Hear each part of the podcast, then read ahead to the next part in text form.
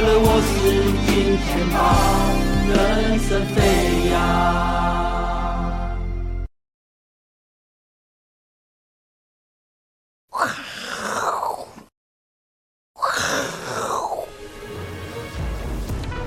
欢迎收看，我是金钱豹，带你了解金钱背后的故事。我是大 K 曾焕文。首先欢迎现场两位嘉宾，第一位呢是财经 B 怪客 Vincent，第二位呢是这个投资叫小贺知名主持人吴二哥，欢迎。好，这个哎，台北股市真是厉害啊！你看上个礼拜五美股涨跌互见，台股呢今天继续涨哦，涨了五十八点哦，又要接近一万九。所以你现在打开这个所有的报纸啊，新闻都是利多，现在基本上找不到利空。今天又将近大概四十档股票涨停板，对，超强，感觉万里无云，你知道吗？前方一片大好哦。但是真的是这样吗？我们要跟吴赫哥来讨论一下。巴菲特他们开了股东会之后呢，他给股东的信里面，对，我们后面会讨论有十个金句，其中一个呢就是说，这个波克夏，因为他们的这个 base 太大了，未来呢要。在这种翻倍赚呢，已经是不可能的。换成白话文叫做最好赚的时间点已经过了。哎呦，难道他也是在暗示现在的行情吗？因为波波克夏本身他，他他这家控股公司也算是 ETF 嘛，嗯嗯，因为他只有可口可乐，只有美国运通，对不对？只有苹果，对。所以如果他觉得波克夏本身不好赚，就代表这个股票市场就不好赚。哦，最好赚时间过，还是你觉得他是酸葡萄，因为他没有回答。他没有回，对，他没有回答，他们三个没有回答。他刚刚应该不在乎吧？还有那个啊，那个日本那个啊，五大商社，对啊，那个就薛海了。所以他不算是没赚到的酸葡萄，是。所以我们要要听老人言，是。我想以他的年纪，在他在股市的资历，被而且被人家称为这个股神哦。嗯。那他会这样讲，一定有他的原因在。而且，呃，也确实，我们必须要去好好的思考一下。嗯。现阶段台股或者是台股啦，哦，美国股市。啊，或者是这个呃，全球股市、欧洲股市，其实都在历史的高点区哦。对，哦，都距离历史高点，除了这个中国跟香港以外啊，嗯、其他几乎都在高点区。那当然了，我记得我上次来上节目，我也跟大家说过了，呃，大家在这个多头行情，千万也不要去这个画地自限，不要猜这个高点在哪里。上次我跟大家讲过嘛，指数在右上角，你紧张紧张什么？对吧？你再担心、再害怕，你也等它破了五日线。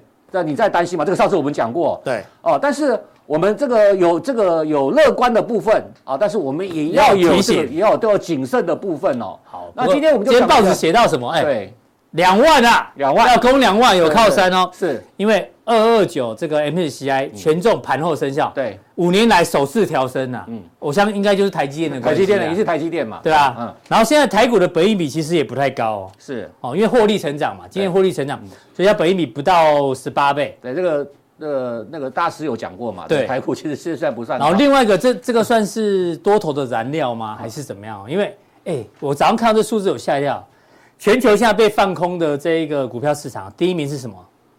是东京啊，日本股市。第二名是韩国，韩国应该因为韩国这一次还蛮算弱。对，台北股市第三呢，被放空哎，但是他讲的是类似这个借券的概念，是超过这个流通股数的两趴。哎，台湾排在前三名，但日本股市跟台北股市都是很高嘛，很高的话，也许做一些避险也是有可能的啦。当然，纽交所还有这个斯德哥尔摩，还有多伦多股市的空头，其实也都在前几名。如果上去的话，这变成燃料，但是还是居高思维的人也不少哦。我想，其实除你知道借券嘛，对不对？嗯，借券放空的原因有很多啦，不一定他是看空啦，啊，一定是他看空。我想，呃，如果说你要从这个借券放空来看的话，我认为投资者也不用太过的这个去看这个，呃，会不会有轧空行情？其实台股如果说有轧空行情哦，早就已经被 早就已经被嘎翻天了啦。是，大家记得这个农历年前的这个安国事件嘛，对不对？啊，我想。现阶段这个你还会去做空，或者是去借券的，一定有它的原因在。好，这个给大家做一个参考，筹码的部分。那你刚刚说现在要提醒风险人？对，我想，呃，我最近就又看了这部电影了啊，好看，这部超好看，超好看，布莱德比特帅啊。对，这是二零一三年，对的，末日之战，十一年前的嘛，末日之战，大家应该都有看过了哈。这部如果是年轻一点的，可能没看过，我要赶快去看一下。对对对，他就演那个丧尸世界末日啊，僵尸哦，那。呃，里面有一个桥段，对，有个桥段哦，我觉得非常的有意思哦。我给大家这个来做一个说明哦。好，它叫第十人理论。什么叫做第十人理论哦？嗯，这个布莱德皮特他都要查这个僵尸到底从哪里来，的，这个丧尸到底从哪里来的？嗯，他先找到了北韩，对不对？嗯，啊，然后然后在北韩再找到了这个以色列。那他发现到以色列这个 国家呢，居然已经建起了很高很高的围墙来抵挡这些丧尸。哎，哦，全世界都聪明，对不对？全世界都没有啊，只有他先盖，只有以色列这个未雨绸缪先盖好了。嗯，然后他就问了他们的这个情报的这个主管啊，情报杰瑞是？对杰瑞对。哦，杰瑞是那个杰瑞是那个布莱德彼特。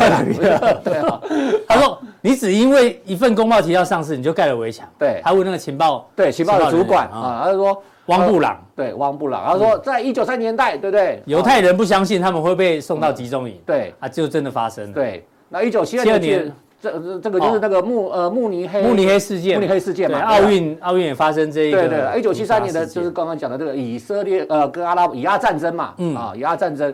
啊，那什么改变？的这么？第十人啊这边就讲，如果我们之中有九个人看到同样的资讯，得到相同的结论，就像刚刚这个大 K 讲到的，嗯。你现在看得到利空吗？看不到利空，看不到利空。你在报纸上，在媒体上，你在这个新闻杂志上，任何一个媒体，或者是任何一个分析师，或者是任何一个这个，嗯、呃，这个投顾老师，好了，好不好？是啊，财经节目，好不好？全部都讲多啊。今天会跟你讲利空，今天台股这个又创下收盘新高。嗯。有人会跟你讲说啊，这个要要这个这个要小心吗？都要这个利空了哦，这个台股准备要回档了吗？嗯哼，就算是我们刚刚讲的，我也都认为现在担心都太早了，对不对？因为还没有破五日线嘛，担心都太。但是我们要提醒大家，越是这种乐观的时候，你心里要稍微存一的存存一点这个戒心在了啊。就假如有这个呃九个人都跟你说利多利多利多，台股两万两万两万，嗯，你心里也要有十趴说，哎。哦，有可能这个地方要稍微要要注意一下，因为满屋子这个满全世界都是利多，所以出生的这个第十人理论。对啊，第十人，如果九个人都看到同样的资讯，得出相同结论，第十个人就有义务要反对，而且不管可能性有多低，嗯哼，要假设另外九个人是错的，第十人就是错了啊。所以你知道第十人吗？对哦，我们这个我是金钱豹，就是这第十个人啊。对，我们如果看到不对的，还是要。硬着头皮跟大家讲，是是，会不会发生？提醒大家，提醒大家，就算这个可能性非常非常的低啊，嗯啊，我们也要提醒大家。好，那我最近看到什么这个讯息呢？大家可以注意一下。来，我给大家看一下。啊，那指数的部分就不用讲了啊。你看，呃，从这个一月十七号，人家过年哦，呃，不，过年前哦，啊，是一月十七号低点，到二月上礼拜五，二月三号高点一九零一二，二十一个交易日内狂了多少？一千八百六十一点，你一除哦。等于每天涨九十点，将近百点的，不容易耶。对，每一天每天平均涨九十多点，不能跌哦，哦，不能跌哦，二十一天哦，平均每天涨九十点，将近百点哦。哟，啊，你不能跌哦，哦，你今天跌了十点，明天就要涨一百点回来哦，对不对？你要都要补回来嘛。哦，所以你看这个涨势有多可怕，你更不用说之前了。我们觉得这个涨势有多可怕，所以在短线上涨幅这么大，跟而且跟五日线关系这么大。我们不要说去破五日线，不要说回档，涨这么多的情况之下，是不是需要稍微休息一下？嗯哼，哦，我们常常讲的，你这个呃这个资金哦要去堆砌，要去买这个往往上买嘛，对，你股价涨就要往上买，你低档的买盘都已经这个都已经买满了，嗯，你哪有资金再去往上买？嗯哼，哦，你哪有资金再来来做低阶？你看都在买在高档，哦，所以这个地方啊，投资朋友一定要特别的小心哦。好，那我再看到几个重要的讯息，就是刚刚提到的嘛，巴菲特现在像赌场，对，现在市场像赌场，他讲到哦，嗯，哦，比他年轻的时候的嘛更像赌场的氛围，以前就很像赌场，但现在更像，现在更像，现在已经更 疯狂了哦。那按照现在市场投机气氛渐渐高涨哦，那他说认为金融市场中一个。永远的事实不能忘记，不能忘记。嗯，华尔街希望他的客户赚钱，但真正让他客户热血沸腾的是狂热的活动啊！我想，任何一项被推销的愚蠢的东西都会被大力推销。我想，在狂热的时候，对，他已经暗示了现在市场哦，有很多这个。有很多金融产品哦，嗯，这个有点夸张了。比如说哦，我最近有看到什么，又有一个新的什么 ETF 嘛，嗯哼，也是这个月配的嘛。然后网络上又掀起一阵轰动，大家在讨论呢。对，什么十块嘛，对，十块发行，每个人说要买一千张哦，我觉得蛮蛮猛的哦。这个大家在讨论说，要怎么去买？对对对对到底是要呃一申购的时候就买，还是等上市第一天再买？对反正怎么讨论就是要买，要买都没有先买跟后买的差别，都没有人在质疑 哦，对奇怪，都没有人在质疑。我觉得这个蛮夸张的一件事情哦。我们还是讲一次啦，大家还是要去这个心存一点这个戒心跟一点这个呃质疑的态度。你想想看哦。台股当中有哪一家公司是月月配息的？没有嘛？连最会赚钱的台积电都做不到，都做不到啊，嗯、对不对？它也是季配息啊，对，对啊。有哪一家公司是每个月配息？那既然没有，为什么这个 ETF 可以月月配息哦？大家想看这个问题哦，那我们就不要再多说了啊，毕竟。这个就是狂热的时候呢，愚蠢的东西都会被推销，是这个意思吗？对对，我们借用巴菲特的，借用巴菲特的说法，对对。然后我们再看下一个啊，这是这个这个他们新公布的现金部位，对，现金部位一千六百七十六亿美金哦，那个创下的破纪录的新高。你想想看哦，巴菲特啊，当然他是长期投资啦，嗯啊，他是价所谓的价值型投资啦，对不对？其实，但是呢，他会手持这么多现金。哎，他握这么多现金，他不去不去投资股票，哎，嗯哼，他不去，他这么会赚，他这么对，这么这么这么这么懂得投资，他团队那么多人，哎，对，找不到投资标的，对呀，对，大家还是要这个稍微小心一点。那为什么巴菲特会这么做？是不是因为他他也认为说，哎，美国股市在高档啦，嗯哼，啊，或者是这个日本股市在高档啦，哦，对，我想这些都是大家可能要去注意一下的一个问题了，哦，啊，那再我们要往下看下去哦，大家看一下。好，现在讲 AI 嘛，呃，这这个是应该是昨天的新闻嘛，嗯、对，昨天还是今天早上新闻哦。然后说 AI 哦引领第四次工业革命哦，哦，我看到这个我就觉得 心里有阴影我。为什么我跟大家讲啊？啊，那我先看这个这个这个杂志，他想到啊，他说。呃，他的这个总裁简报今天在 S，他说哦，人工智慧 AI 对？引发的第四次工业革命，居然都是海外华人领导，而且而且都来自台湾。对，这个我们当然是这个感同这个怎么样？就是这样。呃，与有荣焉，与有荣焉，黄仁勋嘛，到头身受。苏之峰嘛，对对对对，还有梁建厚，梁建厚嘛，都来自台湾。呃，张忠谋嘛，都来都是台南人，是不是？啊，对对对对对，他们三个都台南。台南跟嘉义，对对。啊，我想当然是与有容焉呐啊，但是呢。呃，与有容焉之外啊，大家也不要这个过度兴奋哦，就说，哎，这是这段话是讲给乙哥听的，对不对？三个是乙哥说，我们台湾人啊，哦，对对，他就很兴奋嘛，对对对对对。啊，我想，啊，我我当然不是说这个这个我们这个要这个妄自菲薄，但是我要跟大家讲，我看到这句话，我今天早上看就是看到这个新闻，哪一哪一句话让你？加冷水，对对对，这个第四次工业革命，我几下这个加掉，这个心里有阴影，能让你想到什么？对啊，我就觉得 AI 有过多的疑虑，就开始有这种联想。哎呦，哎呦，因为哦，呃，在二零一三年哦，来我给大家看哦，好，说到工业革命，那个时候是什么大事？哦，三 D 列印，我跟你讲，那时候真的很红，股龄稍微不够的。呃，十年前呢，在十一年，二零一三年哦，你去问一下，当时什么叫三 D 列印叫什么？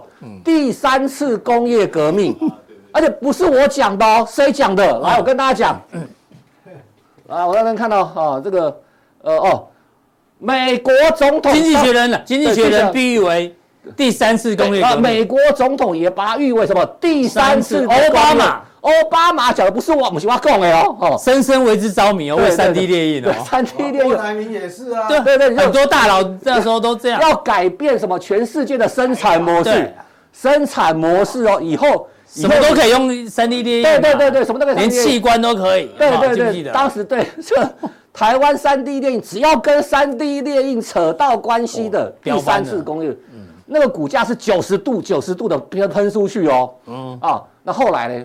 后来大家看就没有后面了，对对对，下面没有下面的，对不对？啊，没有后来哦。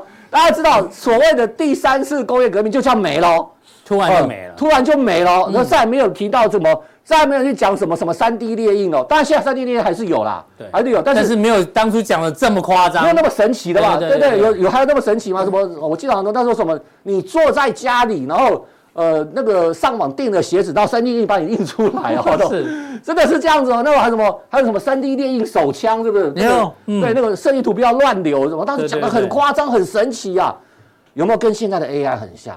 嗯，哦，有没有很像啊？可以思考看看这个。大家可以思考这个问题啊。第四次工业革命，哦，第三次都这样了，第四次我不知道会怎样。啊，我想这些呢，就是这个呃，今天给大家一些反思啦，啊，给大家居高思维，居高思维。嗯，然后 AI 的相关的一些问题啊，等想想看哦，工业革命真的是这样子吗？是，好，好。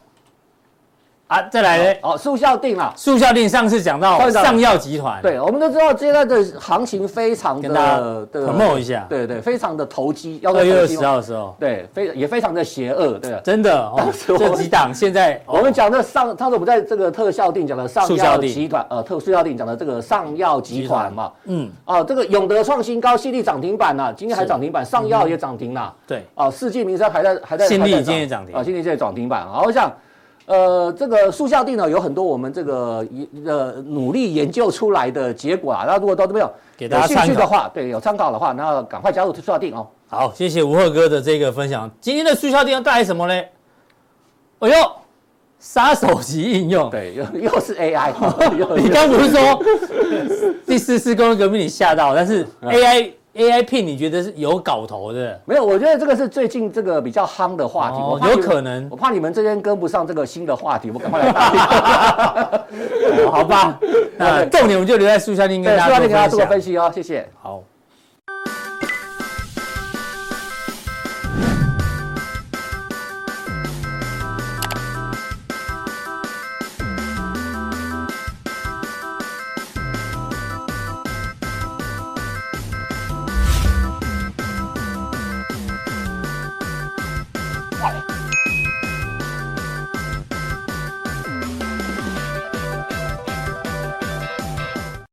好，再来第二来宾呢，要邀请到我们的这个财经 V 怪客 Vincent 哦，来讨论一下本周最重要的事情。我们应该说上周六熊本场开幕之后啊，哦，所有的这个半导体新闻非常多，包括因为张忠谋也也也亲临现场哦。对啊，对，然后记者开始做一些访问哦，现在有有一些访谈了，我们发觉有一些蹊跷。他说：蹊跷，真的是蹊跷。AI 客户呢要求的不是几万片哦，而是时间晶圆厂。这也太夸张了吧！真的有这么厉害吗？当然，张忠谋单位改成间，单位改成对啊，现在是要开不 是？这是要开开饭店还是开什么？跟饭店一样，跟下水饺一样。好，当然他说这个 AI 产业哦，对于这个半导体的需求还是很大的。不过他有有段话哦，这引起我的兴趣。他说，尤其近期与 AI 业界人士会面之后，张忠谋说喽。双方讨论的产能不再只是几千片，也不是几万片，也不是几十万片，而是我要三间晶圆厂，还是五间，还是十间晶圆厂？天哪！哎，台积电全世界也才十几间晶圆厂而已吧？他像有人跟他要十间晶圆厂，那张忠谋对这样的这个要求，他说自己尽管对于这个数字哦是持保留态度，我觉得他有一些问号，真的 AI 有这么好吗？不过。产业一定会在两者之间找到答案，就是最后会找到一个平衡点，就是说需求还是在，但是有没有那么大，有没有到时间晶圆厂？然后想说他到底跟谁聊天呢、啊？对不对？AI 界，然后我觉得一定要有证据，就刚好就这么巧，黄仁勋哦接受那个媒体的这个专访九十分钟哦，其中问了两题，第一题说，哎，你多久与张台积电张忠谋或刘德英交谈？每时每刻不间断，随时随地都在跟张忠谋交谈。然后说你们谈话的主题是什么？他说我们讨论先进制程，规划未来几年产能。哎呦，抓到了！张忠谋讲的就是黄仁勋，好不好？先进封装现在是很缺，是真的啦。因为因为 CoWoS 真的现在是 对。好，讨论这个产能嘛，CoWoS 需要哈，台积电支持非常重要，所以很明显的。张忠谋讲的这个 AI 业界人士 应该哦，就是黄仁勋。可是我觉得这个哈，那当然讲这个这靠它是属于先进封装嘛。其实现在有一点半导体哈，半导体的产业是有一点冰火五重天了。嗯，好的，半导对半导体已经有有算不算一半了？接近一半哦，其实已经开始成成熟制程就比较辛苦。对，因为。九十几间晶圆厂今年要要开工，所以对，哎、欸，不要吓到，我真的吓到，九九十，所以这个东西变成说，所以为什么股价只涨台积电，联电就一直？哎、欸，我我听到一个业界的消息哦，哈，这个听说黄仁勋啊，就 NVIDIA 拿钱哦给台积电去扩产 CoWoS，这让我想到之前不是那时候供应半导体供应链断裂的时候，哇，联发科去买联电的，对啊，生产线，客户拿钱去给拜拜托他，拜托去生产扩厂扩产啊，扩产就是拿钱给你盖新生产线嘛。那是感觉好像有这个感觉在哈。对，所以其实公说公有理了，但你说他有没有错？以他的角度，没错，没有错，他看到需求很大。对。但是以张忠谋的角度，他的他长期观察半导体也也没有错。不，嗯，现在不能讲他错。为为什么你知道吗？为什么？你看哈，台湾的电子业历史上哈，至少三件以上。嗯，就这是硬体的角度，从硬体的角度来看，啊，这是从软，它是属于比较偏软体嘛，我设计而已。嗯，那你看哈，因为同样盖厂一个厂现在，哎，就一千五百亿。两千亿台币，那不是开玩笑。那好像他出一张嘴，他他他不是他花钱的。嗯、但是这个厂一旦你没有，你一个高峰，它但因为硬体的东西一扎重资产要扎很多，但是回收是时间要拉要拉长。台湾过去的历史上哈，如果股股龄比较资深的，应该要讲。嗯、我举一个例子好了，华通本来哈在 PCB 界是台湾是。冠军的一个、嗯、一个规模、技术、产能什么都是，对模范生，以前的模范生第一名嘛，啊、哦，差不多呃二十五年，二从将近三十年年前到二十几年前是这样，嗯哼。可是华通哦，你如果去翻他的财报，他在呃十几将近二十年前，我现在忘记了什么时候，就是二零二二过了那有重新几年，差曾经一度亏损哦，嗯哼，差一点就倒，不能讲倒了就挂掉。哦那为什么？就是说，硬体的投资它一次就是很多，嗯哼，但是，但是华通收回来，对华通事件，就是因为那时候是 Intel，所以要给他包厂，说下很多单，嗯哼，就后来规格改了，是哦，没了，嗯哼，啊，是不是这单一事件？不是，我们那个总监他就知道，嗯，Apple 以前也搞死过好很多几家公司，你你如果去 Google 哈，我跟你讲，当初后来因为规格改了，呃，Apple 单没有再继续。什么嘉联益日已经倒了，不是啊？出问题，因为它还有倒，对，不是只有一家。所以我们讲，从硬体的角度哈，嗯，当然不一样嘛。他当然希望你盖越多，满足我产能越好啊。但是你后面怎么样的话，我顶多不下单啊，他就糟糕了啊，对不对？他所以我觉得说，现在是还没办法评判说到底是谁对谁错，谁对。但是这个要时间呐，哈，但是时间会告诉我们。OK，好。不过呢，GPU 到底有没有缺哦？还是有缓解哦？从几个新闻来看一下，哎，好像有一点点缓解，因为有一些报道说，有超过六家的使用 AI 晶片公司说，哎，最近要从云端服务商啊，这个租 H 一百变得比较容易。他说三个月前哦，根本就租不到，现在呢，哎，比较容易租得到哦。然后呢，还有这个新闻提到，有一些早期去抢购这个 GPU 的买家啊，现在已开始在出售。部分的存货，因为那时候很贵啊，有黑市价格就一直对。因为你如果不你买了不使用的话呢，这个持有成本非常非常高，会折折算。因为新的出来，新的是出来，新的规格，你可能抢到 A 一百，你不赶快拿出来用，对不对？对。H 一百、B 一百都要出来了，对，对不对？然后呢，不过还是有公司有需要啦，像 Open AI 这种，它比较需要这个大型的训练训练公司哦，它还在抢，还在抢 GPU 哦，所以不是完全没有。不过呢，从几个绩效来看哦，当初你记得吗？这个 GPU 刚出来的时候很缺哦，所以那时候流行一句话叫什么？GPU 平民，就 GPU poor，大家都抢不到，哦，所以呢，那时候呢有一种恐慌感跟稀缺感，这很像之前的航海王嘛，刚刚战争呃呃疫情发生的时候断链，那大家 overbooking 一直订一直订，抢贵嘛，哎，现在抢金抢 GPU 嘛，坦白讲市场上是现在是不是这样？我不知道，我记得有一段时间以前哈。那是在几个月以前，嗯，这种晶片啊，嗯，你甚至于跑单帮啊，都都很好赚，都很有赚头，那个利润高到不得了，是不是有人？是不是有人背了多少到到大陆去？对啊，所以这个东西是有黑市的嘛。啊，现在当然供货起来，可能现在没有那么紧了，可能没有那么紧了，因为连亚马逊哦，亚马逊说以前哦，它都是以长期的这个合约来租给你 GPU，要要租用我们的算力嘛，嗯，现在可以按天租哦。哦，变日租套房，也可以按周来租哦。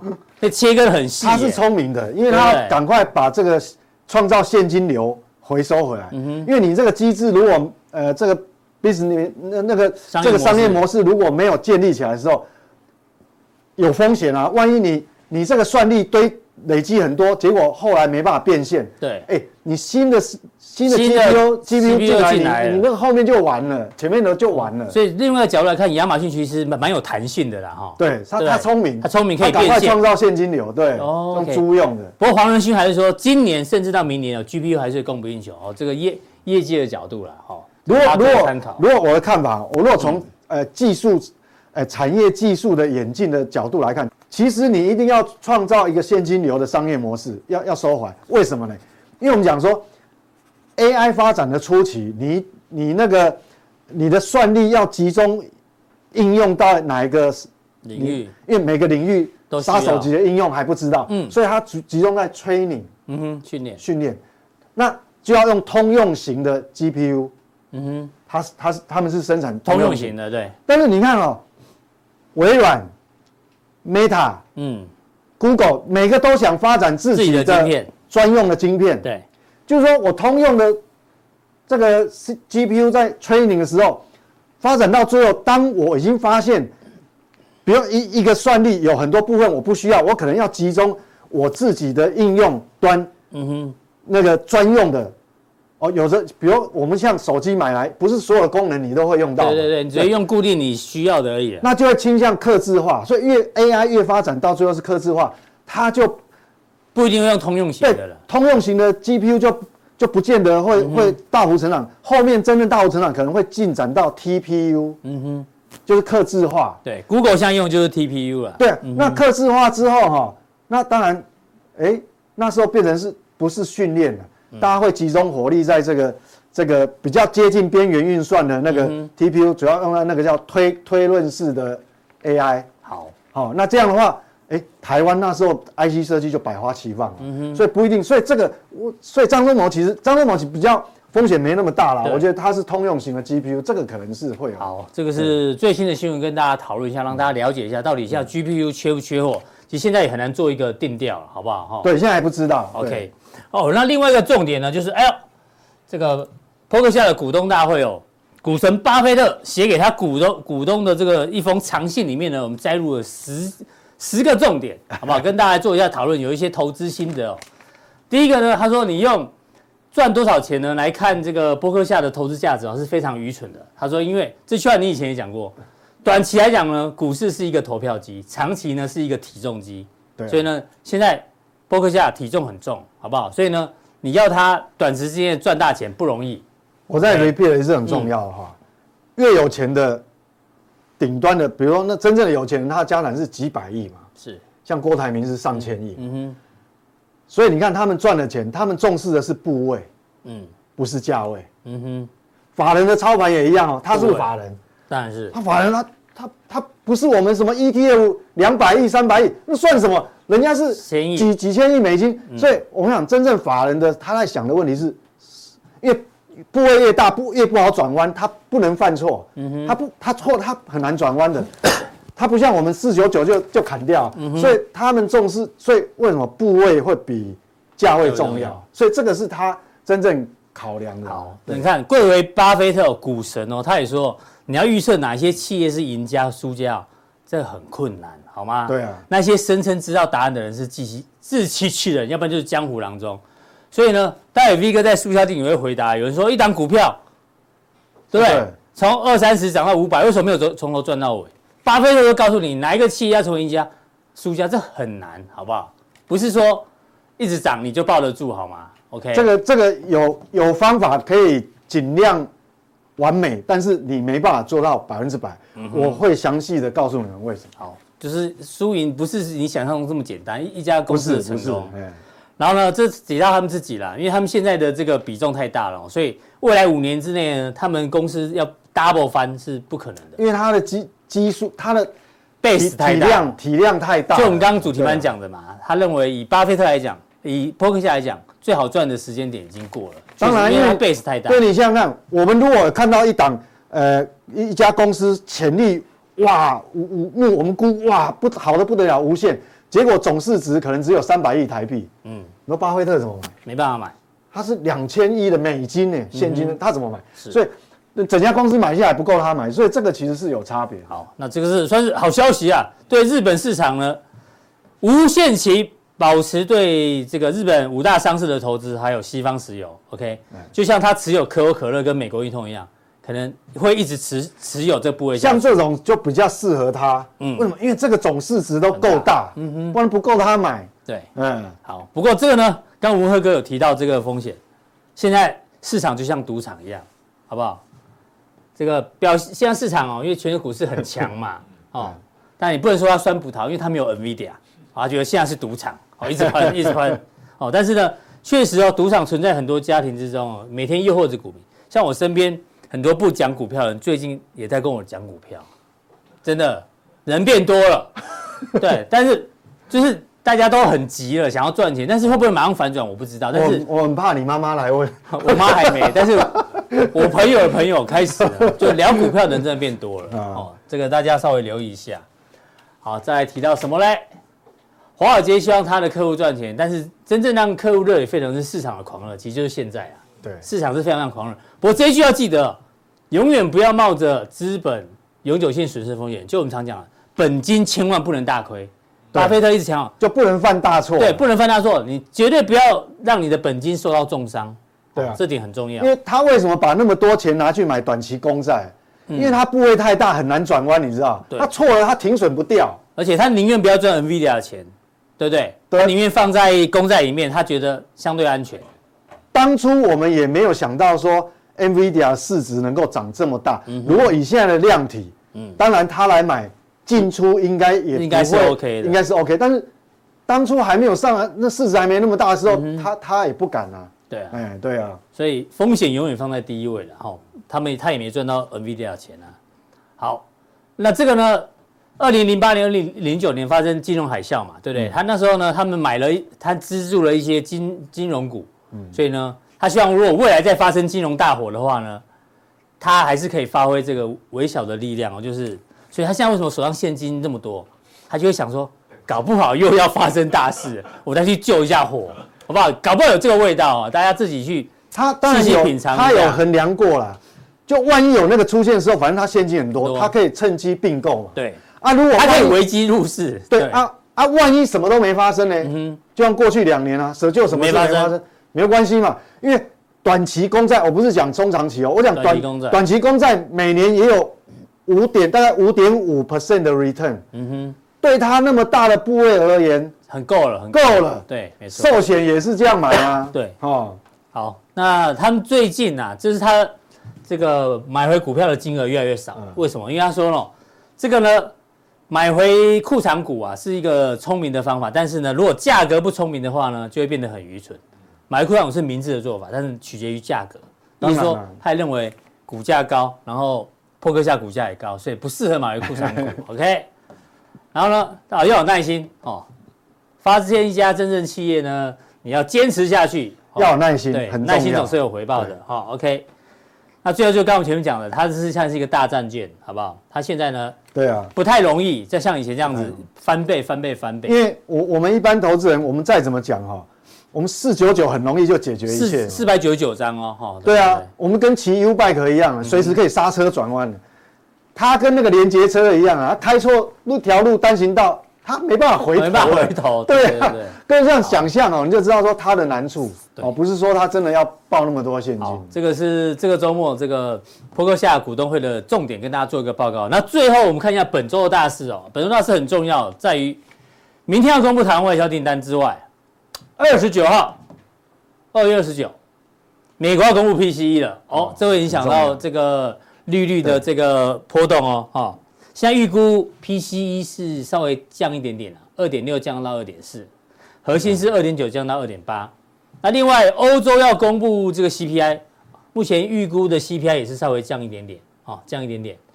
然后这个是奥地利央行的行长啊，嗯，他说他不认为欧洲央行会。会在美国之前降息，意思说美国要先降息，欧洲才会降息。理论上，以过去他们的嗯基调了，大概都是美国动作，他们才会。美国通常都是升降息的领头羊。对对对，没错，他们的基调是这样，除非除非是跟嗯呃前年发生那种什么英国央行那种特殊事件，对，好，或是像什么瑞士信贷不是被那个那个瑞士银行并购并购了？嗯哼，好，特殊事件，特殊事件，不然的话，华他们基本上不会有呃太过于独立于美元之外的货币政策，我觉得不容易。嗯哼，对，好，那我们来看一下这最新的市场状况。对，最近市场状况是这样哦，各位，我我们有时候其实市场永远是对的，我还是强调这句话，只有我们去建。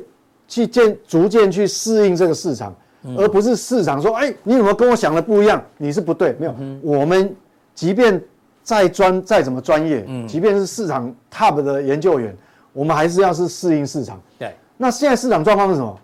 台股创新高，对。日本创新高，嗯哼。美国创新高，是。啊，是不是就这样？没有，德国也创历史新高，法国也创历史新高，法国也创历史新高，墨西哥也创历史新高。那所以几乎。全世界重要的板块就是，呃，主要的市场市值比较大，都创新高哎，嗯、所以它，所以我们加权指数创高不是我们单一事件。嗯哼，既然不是单一事件，这背后的意涵是什么？我现在用简短的结论告诉各位：既然全世界都这样，你看欧洲景气比我们差，嗯，它会创新高，所以代表代表风险偏好很高，代表市场的资金很充沛，嗯，记住哦，市场的资金还很充沛，好。既然市场资金很充沛，那要不要降息？不用啊，就不用了。对，干嘛降息？是啊，对，市场不缺钱啊，降什么息？所以不是只有我们创高嘛？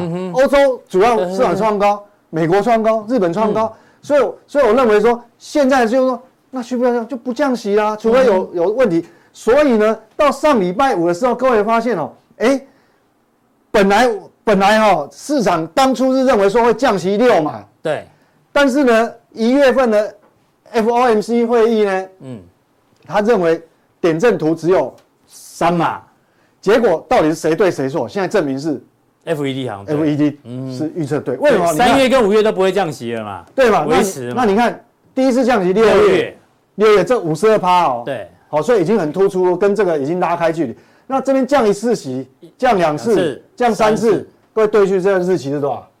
十一，呃。到十二月了哎，对啊，这里今年顶多降三码了呢，所以三码已经完全像收敛的，跟那个 F F E D 的点阵图是一模一样。所以你看哈，对，民标与官斗哎，意思就是说哈，你这个时候你在期待说这个这个公债会暴涨，嗯哼，应该是不容易的。对，你说要降息，然后公债暴涨，暂时可能没那么快。三码，你看跟 F E D 下半年的事情了，好不好？可不好等到下，所以所以这个东西就是说给各位的，就是交易的意涵，不然我只亮这个图啊，告诉各位我念过去，嗯，你就不知道意思嘛。这代表现在市场钱，市场钱很多，钱很多，很没有降息的急迫性的，不是我们台湾创高而已，那么多地方创高，而且基本面还不错哦。各位看，这上礼拜公布了标普，但 PMI 有两种，一个是美国官方，一个标普，这是标普美国制造业 PMI 是。超出预期，超出预期哦，好，这是制造业啦，是。制造业超出预期，但服务业有掉一点点，红色是服务业，对，红色服务，但是不管怎么样，两个全部都是在五十以上，哎，嗯，代表，哎，经济也好，感觉从这个最坏的状况有力道嘞，上来了，嗯，上来了，好，那是不是只有美国？也不是哦，好，我欧洲也在，对，那我们看现在公债值利率是状况是这样哦。两年期是四点七，对，现在全部收敛在一起哦。嗯，十年期四点二六，三十年期四点三八。那我们如果看前面的点阵图，你看哦，降到降到十二月三码嘛。对。那现在这个三码哈，降到这个地方是多少？四点五到四点二五。哎，四点五到四点七。啊，四点七五是慢慢接近，都差不多了。嗯。所以这个地方哦，可能要停留的时间会比较长哦。好，所以你意思就是说。短线我不管是买公债或是卖公债，多空都一样，就会很黏。你两边要赚到赚价差的利润已经不大，对，空间被压缩了，不像之前那样有价差可以操作。对，就是这样子哈。债券这个一个思维。那我们来看欧洲，欧洲你看这个服务业上来，制造业哈，从这边虽然有复呃有好转一点点，但是还没有回到。五十零龙枯线嘛，嗯，不过服务业已经先来到五十龙枯龙枯线哦，对，好，所以所以其实欧洲感觉哈，感觉啦，目前为止的数据让我们感觉它最坏的状况，撑撑撑撑，终于让它撑过去了。哦，是，所以变成这个情况可能过。那所以说啊啊，市场资金又充沛，所以变成说，不管美国还是欧洲，嗯，好像都没有不用急着降息，对，不用急着降息。好，那大概是这个样子哈。那我们来回过头来看，如果我们分分开英德法，英德法到底是谁比较强呢？